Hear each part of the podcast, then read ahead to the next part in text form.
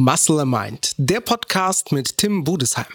Hallo und herzlich willkommen zu einer neuen Folge bei Muscle and Mind. Ähm, ja, heute mal wieder ein Podcast mit mir alleine ähm, über das Thema äh, Studium neben dem Bodybuilding oder neben dem Profi-Bodybuilding, warum und äh, weshalb ich nicht quasi Vollblut, ganz Tag Bodybuilder bin. Ähm, das heutige Thema ist auch aus einer Frage entstanden, die ich bekommen habe von einem User auf ähm, Instagram, ähm, der mich das gefragt hat. Und da habe ich gedacht, ach komm, vielleicht ist das für den einen oder anderen interessant und äh, ich mache einfach mal einen Podcast darüber. Ja, da muss ich wieder ein bisschen weiter zurück anfangen. Hm, meine Bodybuilding-Anfänge waren mit 16, also sehr jung. Und damals habe ich immer nur so, war ich immer nur so, ähm, kann man, man kann sagen, Saison-Bodybuilder. Immer gesagt, ah ja, ich mache mal eine Wettkampfsaison, dann drehte sich alles komplett nur darum und dann pff, war die Saison rum. Dann habe ich auch wieder andere Dinge mehr gemacht. Trainiert habe ich zwar immer, ganz stupide, einfach immer weiter. Ähm, aber im Prinzip drehte sich dann nicht mehr alles so viel nur um Bodybuilding. Und habe dann parallel als eine Schlosserlehre gemacht, habe dann ausgelernt und habe auch begonnen, parallel äh, meinen Maschinenbautechniker zu machen. Irgendwann wurde das äh, Bodybuilding dann konkreter, wo man sagen konnte, okay, das geht auf jeden Fall schon in eine ernstere Richtung, wo ich dann nicht mehr der Saison-Bodybuilder war, sondern schon der Ganzjahres-Bodybuilder. Ähm, das war dann so mit 18, 19. Man kann sagen, so die ersten drei Jahre war eher so Saison-Bodybuilder. Auch so ein bisschen damals für die Freunde und alles, die dann immer gesagt haben, wie lange willst du das noch machen, diesen Kram und hin und her. Und habe ich immer nur gesagt, naja, ich mache das jetzt mal, vielleicht mache ich noch mal einen oder so. Aber das war jetzt nicht so, dass ich damals gesagt habe, jo, ich will jetzt in zehn Jahren Profi werden. Also diese Jungs gibt's ja auch. Die ähm, schreiben mich ja auch an. Manchmal auch, muss ich auch sagen, großen Respekt ähm, für das Selbstbewusstsein, was man hier an den Tag bringt. Die mir schreiben, hey Tim, ich habe eine super Veranlagung und ich will Profi-Bodybuilder werden. Wo ich mir denke, nur so hoppla. Also ich würde heute noch nicht von mir behaupten, dass ich so der beste Profi-Bodybuilder bin. Und ähm, klar, vielleicht an einer anderen Stelle muss man und muss man eigentlich da ein bisschen selbstbewusster sein und das auch präsentieren. Aber ich bin immer eher so der Skeptiker an mir selbst. Ist nicht immer so, nur gut, das stimmt. Aber ähm, es bringt dann auf jeden Fall dazu, alles zu geben, alles aus sich rauszuholen, weil man denkt, man ist ohnehin nicht so der Beste und äh, da muss man wenigstens das machen, was in seiner Macht steht. Ähm, ja, aber ich habe angefangen, ähm, das Profi-Bodybuilding oder anders, ich habe dann weiter Bodybuilding gemacht, war dann irgendwann der, der Vollblut-Bodybuilder, der Ganzjahres-Bodybuilder kann man sagen, nicht mehr nur der Saison-Bodybuilder. Und hatte dann auch meinen Techniker schon nebenbei abgeschlossen und habe auch direkt eine Technikerstelle bekommen. Ähm, war dann Vorgesetzter in einer, also Führungsposition in einer Firma äh, im Bergbau unter Tage.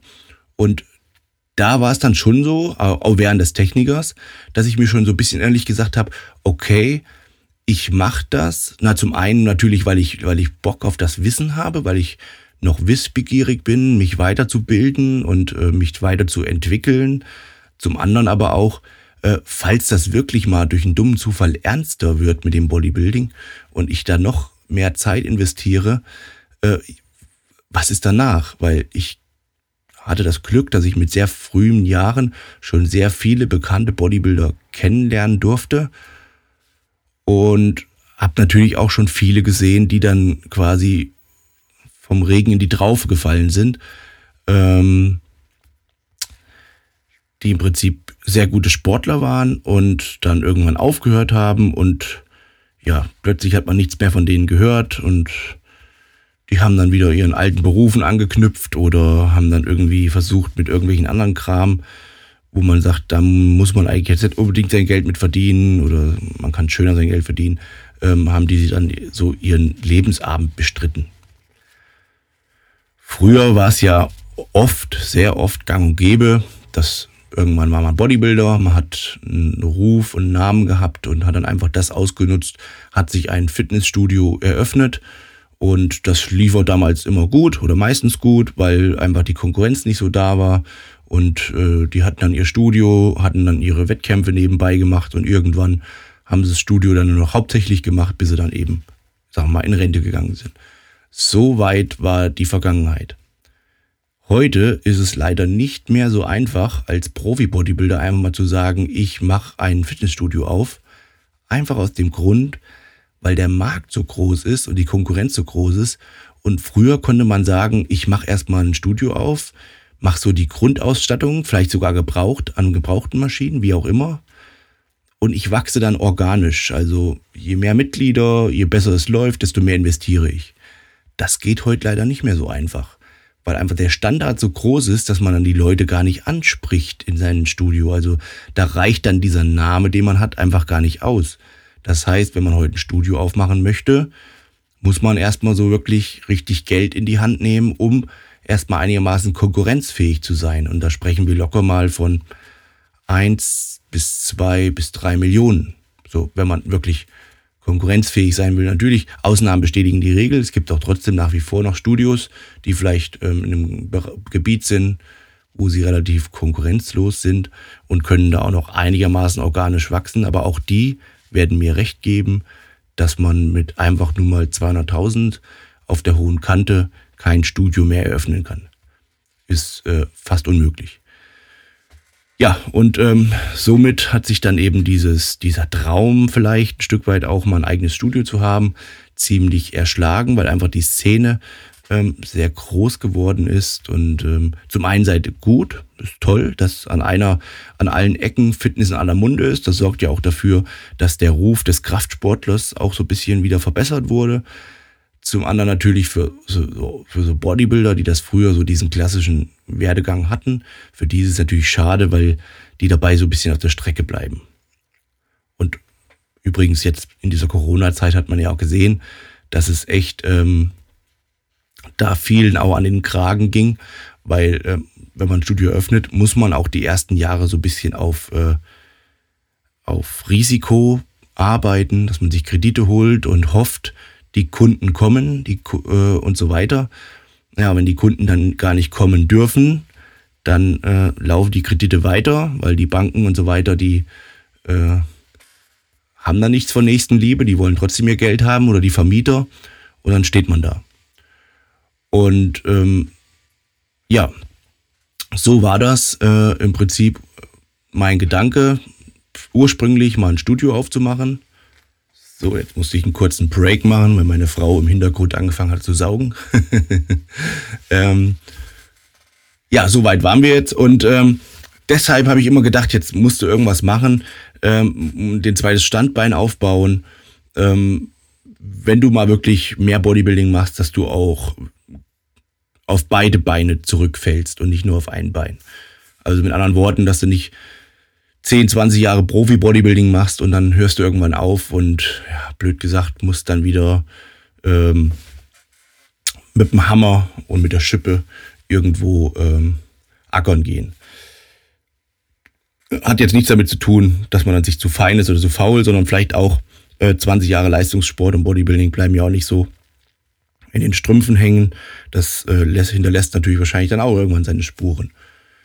Ähm, soll aber auf keinen Fall jetzt auch so runterkommen, weil ich muss immer ein bisschen aufpassen, wenn äh, Leute aus der Region zuhören. Die denken dann immer gleich, naja, guck, der hat das nur gemacht, um besserer Bodybuilder zu werden und gar nicht aus Interesse. Also ich habe schon meine Maschinenbau ähm, immer gemacht, weil mich das einfach auch interessiert. Sonst würde ich mich nicht durch so ein relativ schweres Themengebiet äh, quälen und kämpfen. Ähm, ja, das war so der Grund, warum ich dann angefangen habe, ähm, die Technikerschule zu absolvieren und habe dann einige Jahre als Führungsposition gearbeitet. Und irgendwann war es dann so, dass ich einfach ähm, so viel aufgebaut habe, hab, dass ich mir so viel nebenbei aufgebaut habe. Äh, auf der einen Seite, das, das war wirklich so eigentlich gar nicht so gewollt, ähm, es lief einfach ganz gut in beiden Richtungen. Also ich habe einfach auch, war fleißig, muss ich dazu sagen. Ich habe viel Gas gegeben, sei es sportlich, sei es beruflich. Ähm, habe ich mich nie gescheut vor Zusatzarbeiten, vor irgendwelchen Projekten etc. Ähm, und das ähm, ja, hat einfach dafür gesorgt, dass ich dann in zwei verschiedenen äh, Sparten äh, eine Karriere begonnen habe. Und eine Karriere, wenn man die, wenn die gut läuft, man die begonnen hat, schmeißt man die ja nicht einfach so weg. Und so war ich dann unterm Strich irgendwann einfach so der Profi-Bodybuilder und äh, auf der anderen Seite war ich irgendwo der Vorgesetzte, der äh, Maschinenbautechniker und jetzt halt eben der Student, vielleicht bald der Ingenieur. Und äh, wenn man dann so weit ist, dann wirft man ja beides nicht so weg, weil man denkt so, oh, auf der einen Seite habe ich mir jetzt viel erarbeitet, auf der anderen Seite habe ich mir aber auch viel erarbeitet. Und äh, natürlich ähm, muss man, wenn man in Sachen erfolgreich werden will, auch was riskieren. Das weiß ich. Und ich weiß auch, dass wie ich das jetzt zur Zeit, wirklich jetzt gerade zur Zeit, äh, alles so stemme und mache, dass das nicht für Ewigkeiten so gehen kann. Das heißt, ähm, in den nächsten Jahren muss ich mich schon entscheiden, auf der einen Seite etwas irgendwie runterzufahren oder auf der anderen Seite etwas äh, aufzugeben oder ja, wie auch immer. Also ich muss auf jeden Fall eine Entscheidung treffen, so den Alltag und wie ich das jetzt alles so bewerkstellige, das kann man natürlich nicht, nicht für immer durchziehen, so, weil das ist schon sehr stressig. Ähm, Maschinenbau studieren, teilweise noch an der Arbeit, ich habe ja ein Stipendium, muss man noch so hin und wieder so seine Aufgaben erledigen und auf der anderen Seite eben Profi-Bodybuilder sein. Da würde ich manchmal auch viel lieber gerne weiterkommen und noch mehr Gas geben. Und da sind mir manchmal einfach die Hände gebunden. Also manchmal komme ich leider nur fünfmal die Woche ins Training, auch wenn ich von der Motivation her siebenmal gehen würde oder sechsmal ins Training gehen würde. Aber manchmal geht es leider einfach nicht. Aber äh, im Grunde genommen muss man dazu sagen, ist daran einfach die kleine Szene so ein bisschen schuld. Ähm, ich könnte jetzt sagen, okay, ich höre auf mit meinem Job und lebe von meinem Bodybuilding. Würde ich schaffen und ich würde sagen, ich würde jetzt nicht im Überfluss leben, aber ich müsste jetzt auch nicht am Hungertuch nagen. Aber es ist jetzt auch nicht so viel, dass ich jetzt sagen kann, okay, ich bin jetzt 10, 20 Jahre der Bodybuilder und danach muss ich nichts mehr machen. Und wenn man Bodybuilding macht, richtig auf hohem Niveau, schafft man es kaum, sich nebenbei noch so unglaublich viel aufzubauen. Ähm, außer man gründet mit irgendwelchen Leuten zusammen irgendwie eine Firma in irgendwelche Richtung. Wie gesagt, Ausnahmen bestätigen immer die Regel, aber es ist nicht so einfach. Und ähm, natürlich weiß ich auch, das habe ich ja eben schon mal gesagt, dass man auch mal ein gewisses Risiko eingehen muss. Also äh, keiner, wirklich keiner, der selbstständig ist, ist, also außer jemand hat das vererbt bekommen und es lief gut, aber äh, keiner, der sich selbstständig was aufgebaut hat, dem ist das so vor die Füße geworfen worden. Man muss immer Risiken eingehen und das Glück haben, dass diese Risiken gut gehen, guten Verlauf nehmen. Ähm, natürlich ist auch eins klar, auch das habe ich schon gemerkt, wenn irgendetwas gut läuft, egal wie groß das Risiko war, egal wie viel man gearbeitet hat, hinterher sind sie alle da und sagen, oh, der hat's ja gut und der verdient ja das, der fährt ja ein dickes Auto oder der dies, das, jenes. Ähm, ich sage immer so, jeder hat die Chance, das zu machen. Und der, der es nicht macht und ganz normal seine Ausbildung macht, irgendwo Arbeit geht, der ähm, hat einfach die Chance nicht genommen und nicht genutzt. So, ne? Deswegen kann man gegen Menschen, die einfach sich verwirklichen, die da Gas geben oder die auch risikobereit sind, kann man da keinen Vorwurf machen. Aber leider ist die Szene zu klein. Also es ist nicht so eine Szene wie, wie in anderen Sportarten, wo es ähm,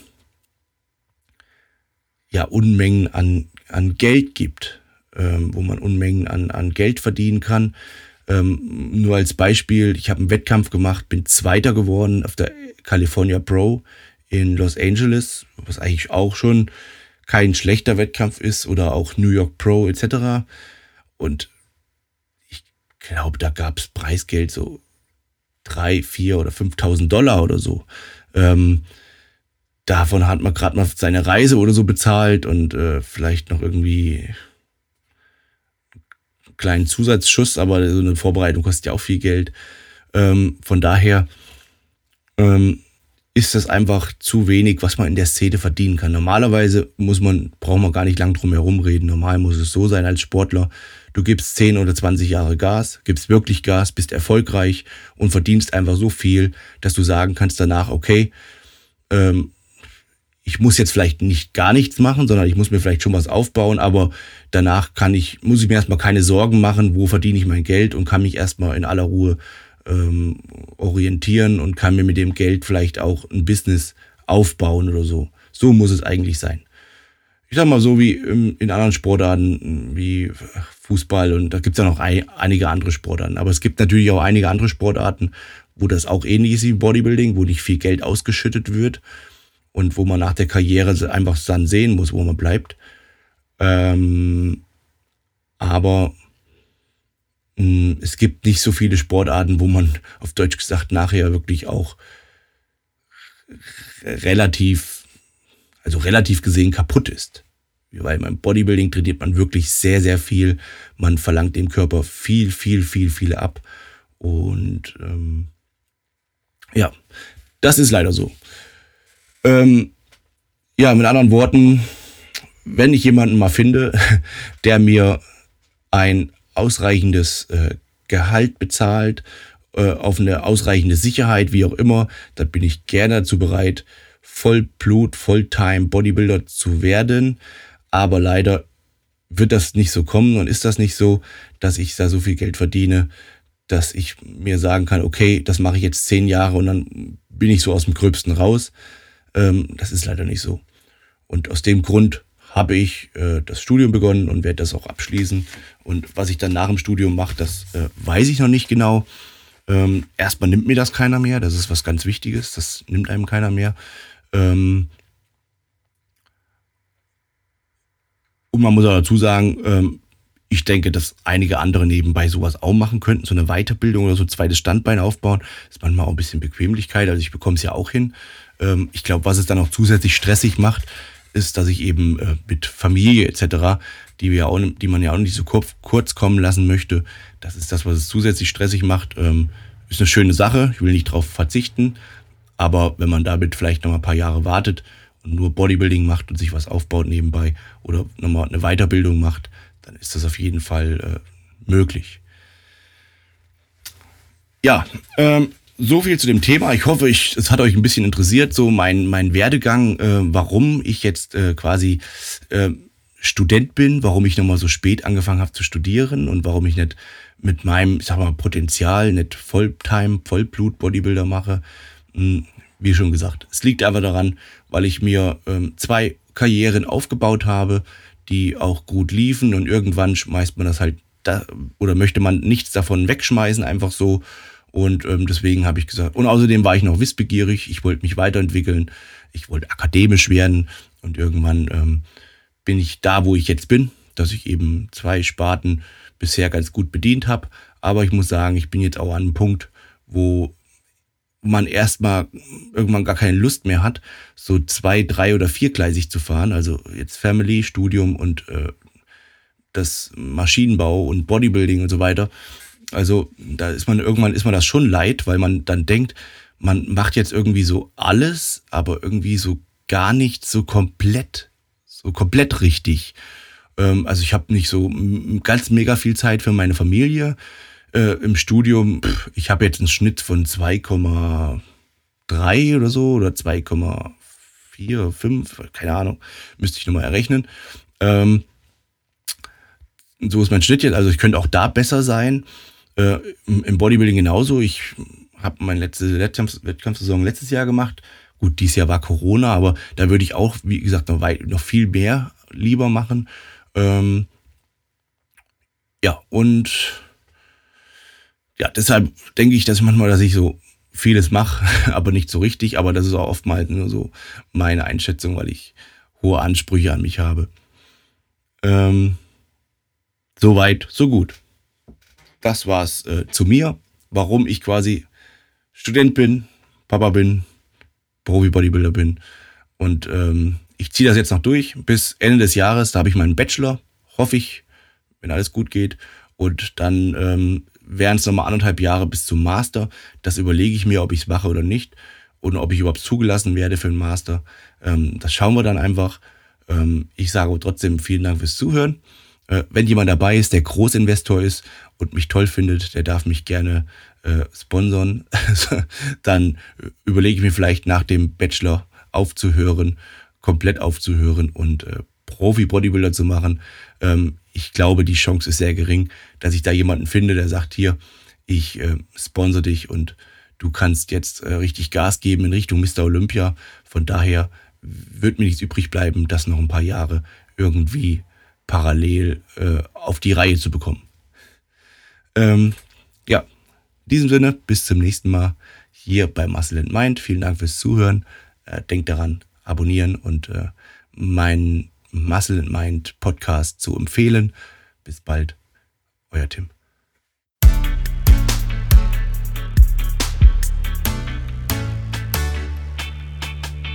Muscle Mind, der Podcast mit Tim Budesheim.